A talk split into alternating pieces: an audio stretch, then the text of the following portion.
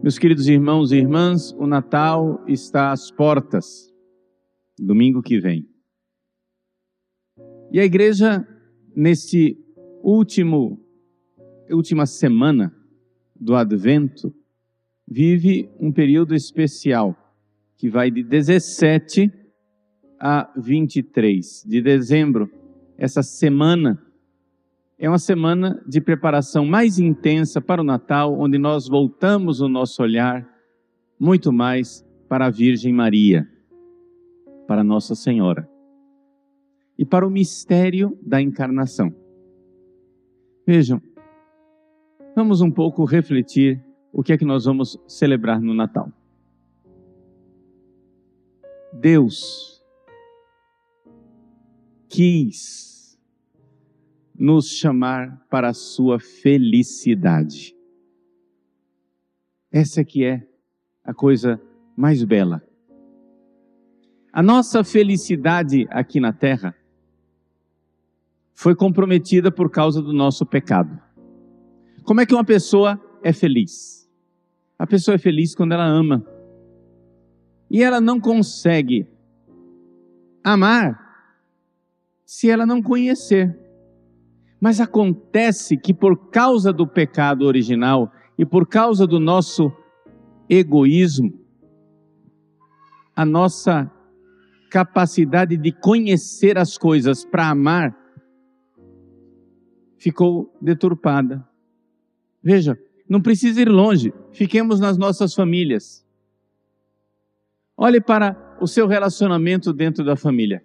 Quanto sacrifício a gente precisa fazer para viver em família, para perdoar. Veja, quem é que é a família? Seriam as pessoas que, pelo menos teoricamente, são as pessoas que você mais ama, são as pessoas que você mais tem relacionamento, são as pessoas que você realmente tem vínculo. Você vai numa empresa, lá você não é nada, você é um CPF, você é um número, você é descartável. Se você for contratado por uma empresa e não estiver produzindo do jeito que eles querem, eles descartam você, mandam você para casa, contratam outro. Não tem problema. Quem é você na sociedade, nas empresas? Você é um número. A gente fica vendo estatísticas de morte. Esse ano morreram tantas pessoas de doença cardíaca. Esse ano morreram tantas pessoas de AVC. Esse ano morreram tantas pessoas assim, assim. Na sociedade, de uma forma geral, isso é uma estatística, é um número. Mas quando uma pessoa da sua família, que você conhecia a história, que você viveu, que você amou, que você perdoou, que você teve paciência, que você foi fiel. Quando uma pessoa morre, não é uma estatística. É uma ferida no seu coração. É uma dor. Por quê? Porque na família as pessoas continuam sendo significativas mesmo depois de mortas. Meus avós já faleceram, mas continuam meus avós, mesmo depois de mortos. A minha irmã mais velha, Ana, já faleceu, mas ela continua sendo minha irmã, mesmo depois de morta. Na família, nós somos significativos. Pois bem, exatamente nesse grupo para quem nós somos alguma coisa, para quem nós deveríamos significar, é neste grupo chamado família que nós mais temos dificuldade de viver e de conviver. Por quê? Porque a gente conhece os defeitos uns dos outros. Porque aquilo começa a ficar exigente. E você começa a criar monstros imaginários no seu coração a nossa capacidade de conhecer as pessoas é prejudicada pelo pecado. Vejam, Deus criou Adão e Eva no paraíso. Eram família. Quando Adão viu Eva, disse: Essa sim é carne da minha carne, osso dos meus ossos. Que maravilha! Adão olhou para todos os animais e se sentiu sozinho quando ele viu Eva, quando ele viu a família, quando ele viu a esposa. Ele disse: Agora sim, eu não estou mais sozinho. Que beleza! No entanto, depois do pecado original, esta mesma Eva, com, o qual, com a qual Adão exultou, tornou-se o quê? Adversária. Adão, por que você está se escondendo? A mulher que você me deu Quer dizer, Deus já se tornou inimigo. Primeiro ele já começa acusando Deus. A culpa não é minha, a culpa é de Deus que me deu essa mulher. Então a culpa é de Deus e de Eva, não é minha. Eu sou o bonitão. Eu não cometi erro. Vejam a distorção. Deus, que é aquele a quem mais nós deveríamos amar pelo pecado original, torna-se um monstro. O culpado. Onde está Deus? Acontece uma coisa na sua vida, um sofrimento, uma dor, uma angústia, uma doença. Onde está Deus nesta hora? Deus vira seu adversário. Sabe o que é isso? Essa é a mordida da serpente. Isso daí é o pecado original. É o demônio que faz com que você olhe para Deus como se Deus fosse uma monstruosidade.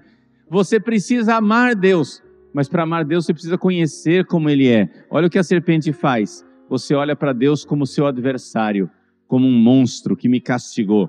A mulher que você me deu.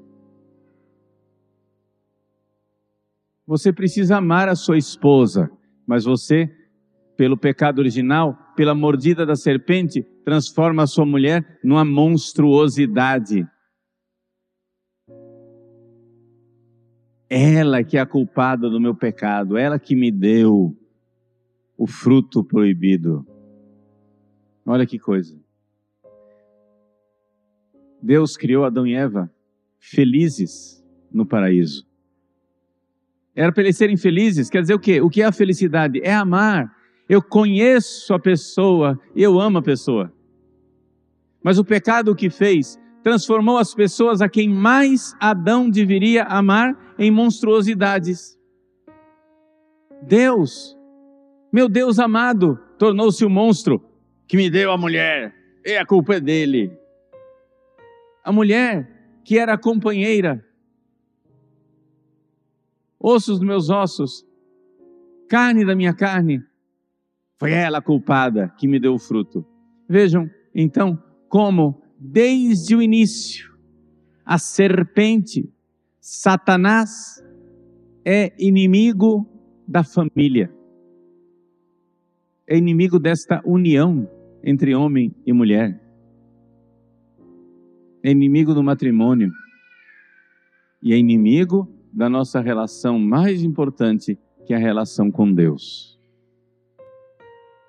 A mentira de Satanás colocou no coração de Adão e Eva que Deus era um velhaco, trapaceiro, que estava proibindo o fruto, porque se eles comessem, seriam iguais a Deus. Ah, Deus é trapaceiro. Comam o fruto, vocês não vão morrer coisa nenhuma, vocês vão sair ganhando. Serpente mentirosa. Então vejam, meus queridos, nós, resumo do que eu disse até agora, nós nascemos para ser felizes. Para ser felizes, nós precisamos amar, mas para amar, nós precisamos conhecer. E o pecado original, o que é que ele faz? Ele nos torna míopes, cegos, e ao invés de ver o irmão, eu vejo monstruosidades. Ao invés de ver Deus, eu vejo uma monstruosidade. E não conhecendo, eu não amo. E não amo, não posso ser feliz. Deu para entender? Ninguém, eu insisto isso, essa frase aqui já está saindo pelos ouvidos de vocês, e tanto vocês ouvirem, mas é importante dizer: ninguém ama o que não conhece. Você precisa conhecer Deus. Se a única coisa que você conhece de Deus é o que você ouviu falar, e ouviu falar muito mal, e ouviu falar bobagens, então você não vai amar Deus. Então, o que é que Deus fez? Ele vendo a humanidade que estava condenada a ser infeliz, Deus veio Jesus é Deus que veio no nosso meio para nos dar a felicidade de Deus. Como? Dando um conhecimento de Deus, para a gente poder ter o amor de Deus e poder ter a felicidade de Deus. O Natal é isso. O Natal, um povo que andava nas trevas, um povo que não conhecia as coisas, viu uma grande luz. A primeira notícia do Natal é um conhecimento. Um conhecimento. Quem é que já não se apaixonou? Você que é casado, casada, ou você que está namorando, tem namorada, ou você talvez que acabou de ter um filhinho, uma filha. Como é, como aquece o nosso coração conhecer a pessoa amada. Quando você olha para o rosto da pessoa que você ama. Pode ser seu esposo, sua esposa, namorado, namorada, mas pode ser, por exemplo, seu filho. Você olha para aquele bebê e você olha o rosto daquela criança. Quantos pais, quantas mães, quando ganham o primeiro filho, não se cansam de ficar olhando para aquela criaturinha e vendo os pequenos detalhes, vendo o rostinho, como é. Por quê? Porque quer conhecer. E por que quer conhecer? Porque quer amar. E por que quer amar? Porque quer ser feliz. Ninguém ama o que não conhece. E portanto, Ninguém é feliz se não ama. Gente, conhecer um povo que andava nas trevas, um povo que não conhecia Deus, viu uma grande luz. Jesus é a luz. Jesus é a luz que ilumina todo homem e que nos dá a possibilidade de conhecer a verdade, de conhecer Deus como Ele é, não conhecer Deus como o diabo pinta, não conhecer Deus como as pessoas falam quem é Deus para a humanidade. Para alguns, Deus é uma ficção, uma invenção, um fantasma criado, uma mitologia. Para outros, Deus é um Deus mágico do interesse. Ah, vai lá, faz tal despacho. Ou então, faz tal simpatia, ou então faz tal superstição, tal coisa assim assim. Você vai à meia-noite, na sexta-feira, planta bananeira e reza essa oração. Vai acontecer a mágica. Pirlim pim pim, Deus vai fazer o que você quer. Mas esse não é Deus. Quando as pessoas descobrem que não existe um Deus assim, quantas pessoas perdem a fé? Mas um Deus assim não merecia existir. Se você quer ser bom cristão, você precisa ser profundamente ateu. Ateu quer dizer o seguinte: não crer nesses deuses falsos. Você precisa ser ateu do Deus da superstição. Você precisa ser ateu de um Deus cruel que não perdoa. Você precisa ser ateu de um Deus mercenário que só quer estar interessado em o que você dá para ele. Você precisa ser ateu de um Deus falso. Mas como é que você vai crer no Deus verdadeiro? Ele se fez carne e habitou entre nós. Conheça Jesus. Olhe para esta criança que vai nascer no Natal. Conheça, acompanhe os passos, conheça a vida de Cristo, conheça cada detalhe, cada palavra que ele diz. O Evangelho nos dá a conhecer Jesus, mas não somente o conhecimento dos santos, quando os santos e santas conheceram Jesus por dentro, na intimidade, como amado. Um povo que andava nas trevas viu uma grande luz. Você precisa conhecer esse Deus que se revela para amar Deus. Jesus é Deus, o Deus escondido desde todos os séculos. Escondido por causa de sua glória e de sua grandeza, mas escondido também por causa de nossa maldade e nossa vileza. Por quê? Porque a nossa maldade distorce as coisas. Vejam, só para fazer assim, só para vocês entenderem do que, é que eu estou falando. Vocês conhecem pessoas que têm antipatia pelo outro, sim ou não? Na casa aconteceu uma coisa, caiu uma xícara, quebrou a xícara, a pessoa diz imediatamente: só pode ter sido Fulano. Não foi Fulano, mas porque eu tenho antipatia, eu já jogo a culpa naquela pessoa que eu tenho antipatia. O que é que eu estou fazendo? Um monstro. Eu estou distorcendo. Você quer conhecer as pessoas? Maridos, vocês querem conhecer a mulher de vocês? Mulheres, querem conhecer o marido de vocês? Filhos, pais, irmãos, irmãs, querem conhecer uns aos outros? Você precisa olhar para a pessoa com o olhar com que Deus olha para você. Olha para ela.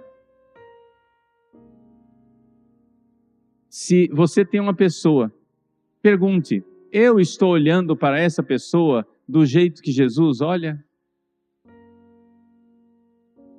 Se você não está olhando do jeito que Jesus olha, você não está vendo a verdade, porque Jesus é Deus. Jesus é a verdade. Ele tem os pés no chão. Você é um louco que foi picado pela serpente e fica vendo monstros e distorções. Como que Jesus olha? Vamos, vamos supor aqui que na sua família tem um grande pecador.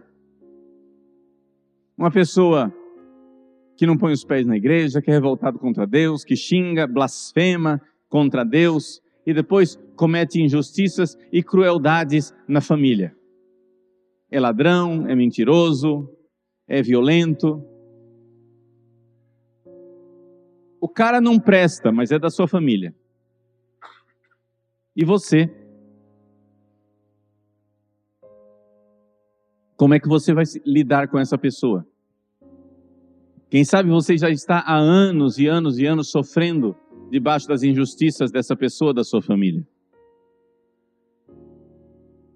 Se você quer conhecer essa pessoa, você precisa olhar para ela como Jesus olha.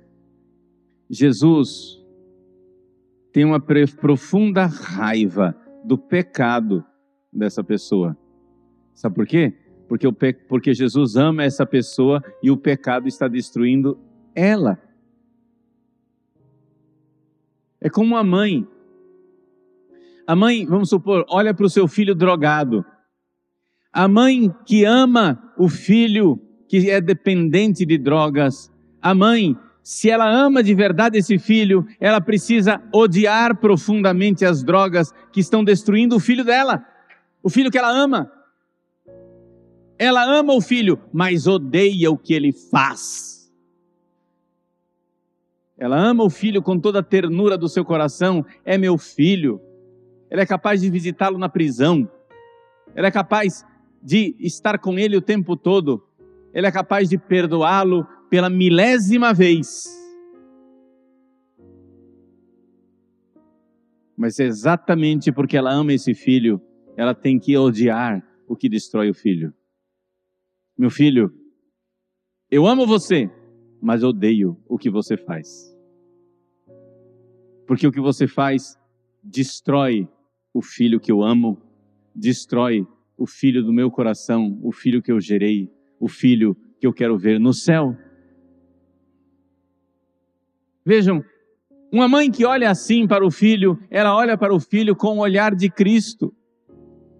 Ela não vê uma monstruosidade, porque existem monstruosidades infernais, horrorosas, e monstruosidades também do mundo das fantasias e dos contos de fada.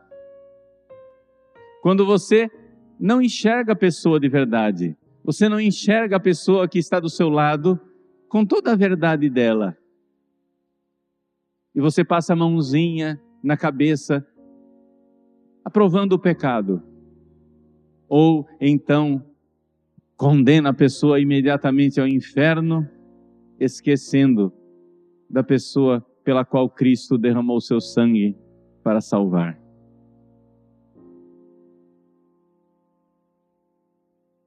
Eu estou dando exemplos e exemplos e exemplos para que você perceba uma coisa. Vou voltar ao início para que você entenda que eu não saí do mesmo tema. Eu estou somente dando exemplos. Você quer ser feliz. Ninguém é feliz sem amar. Você quer amar. Ninguém ama se não conhece. E eu estou dizendo para você que você não conhece se você não vir, se você não olhar as pessoas com o olhar de Cristo. Meus queridos, a humanidade ofendia a Deus há milhões de anos. Quando foi que Adão e Eva colocaram os pés neste mundo? A Bíblia não nos diz, não nos fala de datas. A ciência chuta aí uns milhões de anos. Milhões de anos. A humanidade ofendeu a Deus. E Deus teria tudo para ter desistido da humanidade. E sem que ele desistisse da humanidade, ele vem a esse mundo e diz: não. Eu vou ser fiel a esse povo que não é fiel a mim. Eu preparei um povo, mandei no tempo oportuno, criei, né? fiz a Imaculada, o coração imaculado, para receber Jesus, para que nós, neste e em todos os outros natais, olhássemos para aquela manjedoura, olhássemos para aquela criança inocente, nós precisamos olhar para aquela criança, uma criança indefesa, sem armas, uma criança que não vem como vingador, não vem como juiz, não vem como quem quer condenar, uma criança que, ao contrário, quer ser amparada, quer ser cuidada. Deus vem a esse mundo. Vejam que coisa maravilhosa e ao mesmo tempo difícil de compreender. Deus vem a esse mundo para que nós aprendamos a cuidar de Deus. Quando é Deus que deveria cuidar de nós. Deus vem a esse mundo na fragilidade para que nós o agasalhemos no frio daquela noite enquanto Ele é a fonte de todo calor e de toda ternura. Ele vem para ser sustentado nos nossos braços, quando é Ele que sustenta o universo.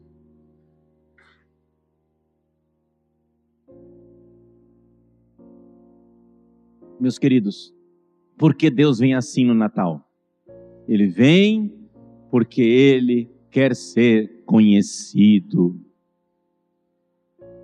E Ele nos conhece. Ele conhece Adão e Eva. Deus sabe que se ele viesse, como veio naquela tarde no jardim do paraíso, caminhando e perguntando a Adão: Onde estás? Ele sabe que nós nos esconderíamos de medo.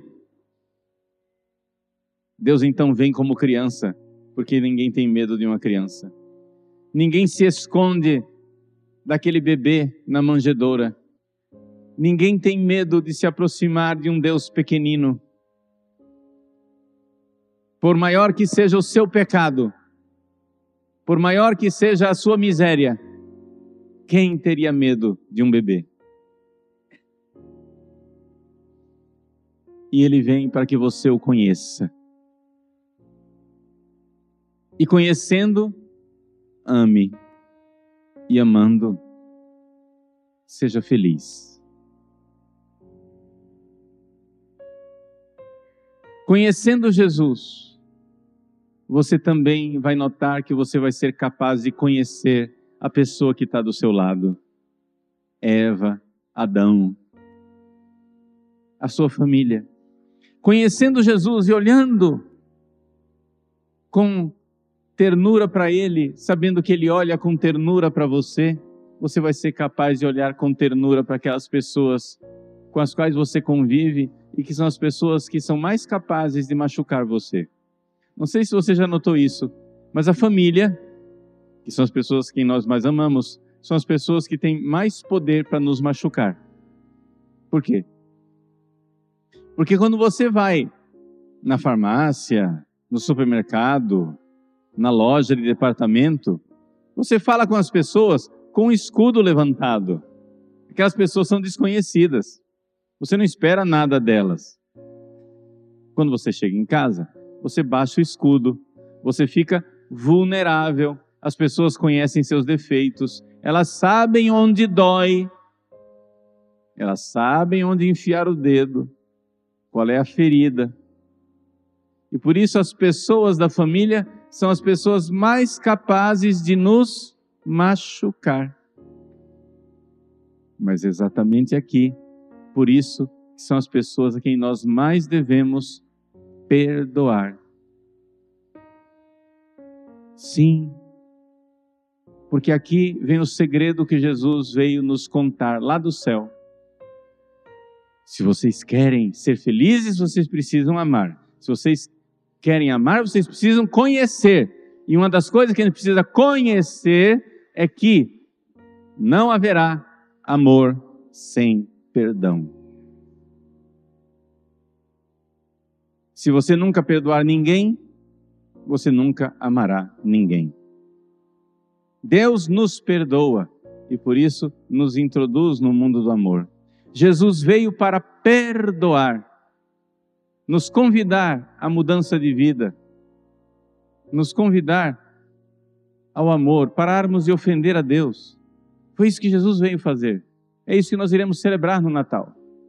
Então eu concluo dizendo o seguinte, e é uma coisa bem prática, e agora você vai entender também uma das razões pelas quais eu escolhi o tema dessa homilia. Número um, porque ela explica o mistério do Natal, mas também porque nos prepara para a ceia do Natal. A ceia do Natal deveria ser um momento de júbilo, de alegria. Mas para muitas famílias, a ceia do Natal é o momento da ofensa e da miséria. Quantas famílias desacostumadas a conviver, preparam a ceia do Natal. Então, vão lá, né, junta as panelas, você faz uma galinha com arroz, eu faço uma Maria Isabel, né, etc e tal, junta as panelas, farofa de banana e a gente faz o Natal. Um faz um pacu recheado, outro faz mojica. Eu sei que não são pratos de Natal, são pratos cuiabanos esses. Mas é só para dizer, não interessa qual é o cardápio. Aí todo mundo se reúne. Mas como faz muito tempo que as pessoas não se reúnem, o que acontece? As pessoas começam a ver os defeitinhos. Começam a ver aquela chatice do outro. Ah, mas que pessoa mais desagradável que fica fazendo esse comentário. Ah, que chatice. vem aqui, é ceia de Natal, e fala uma coisa dessas, ah, não sei o quê, etc, etc. Quantas famílias saem da ceia de Natal mais distantes um do outro, brigados, completamente destruídas?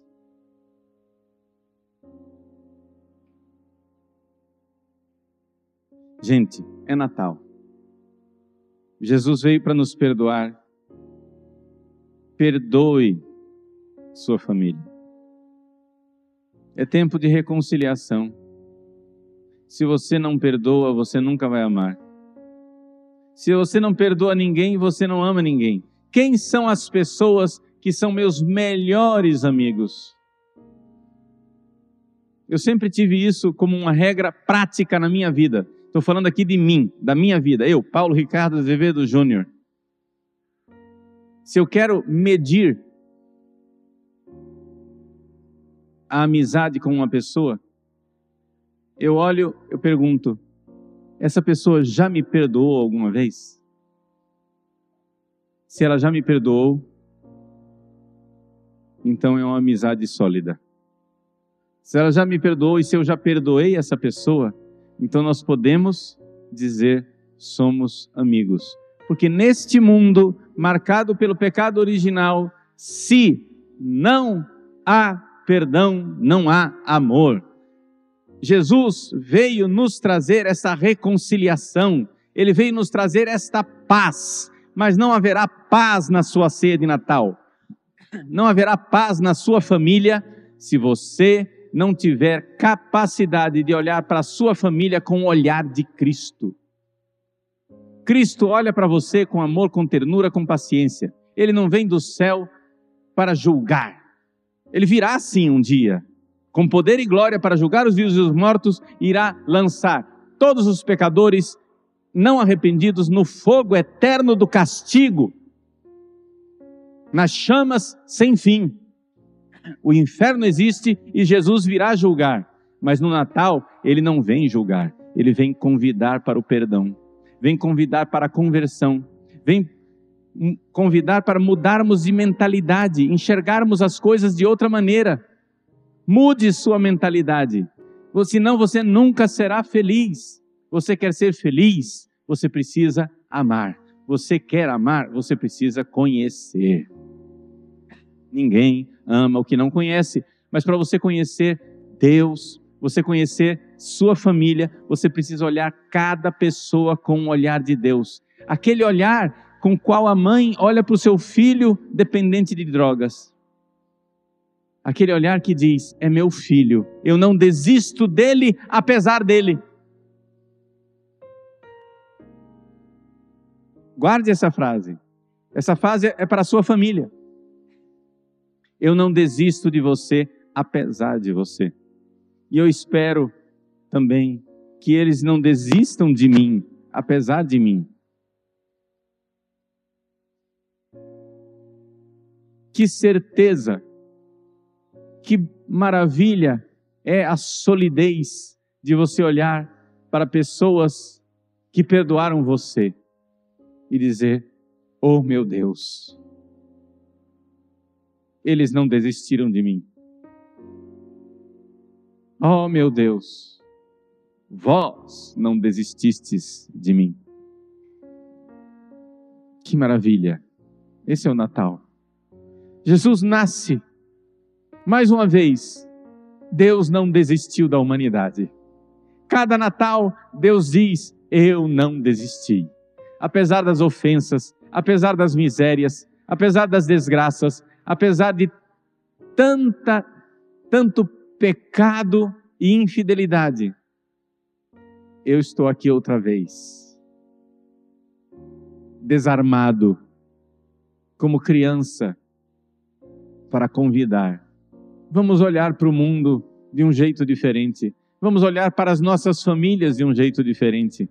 Vamos ser nós os primeiros a baixar o escudo e a ir inermes vulneráveis, dispostos a perdoar. Porque senão não haverá família. Se não houver perdão, se não houver aliança, se não houver compreensão mútua, se nós não olharmos uns para os outros com o olhar com o qual Deus nos olha, não haverá família. Então eu peço a Deus, nesta missa, eu não sei como será a sua ceia de Natal.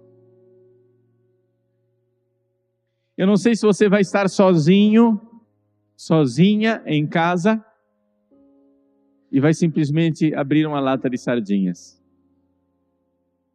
Ou se você vai estar numa grande festa, com peru, com chester,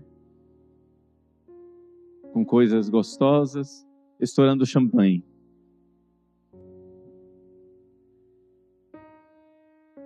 Mas mesmo sozinho, mesmo esquecido por todos, você não está sendo esquecido por Jesus.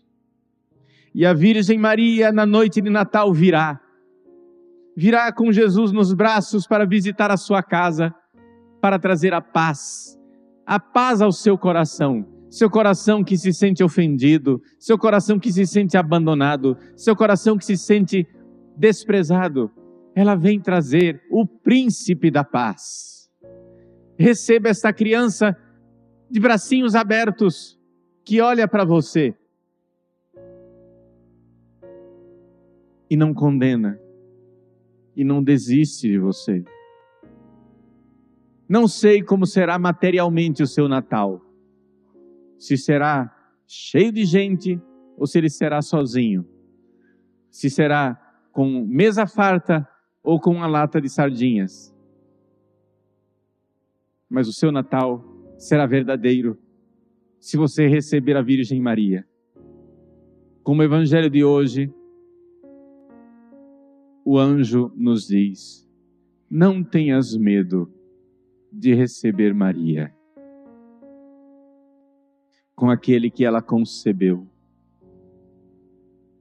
Ele virá nos braços de Maria nesse Natal e vem sempre, sempre que nós queremos verdadeiramente conhecer e olhar as coisas como Deus conhece. Um povo que andava nas trevas viu uma grande luz. E conhecendo como Ele conhece, amaremos como Ele ama e seremos felizes. E só assim será um feliz Natal.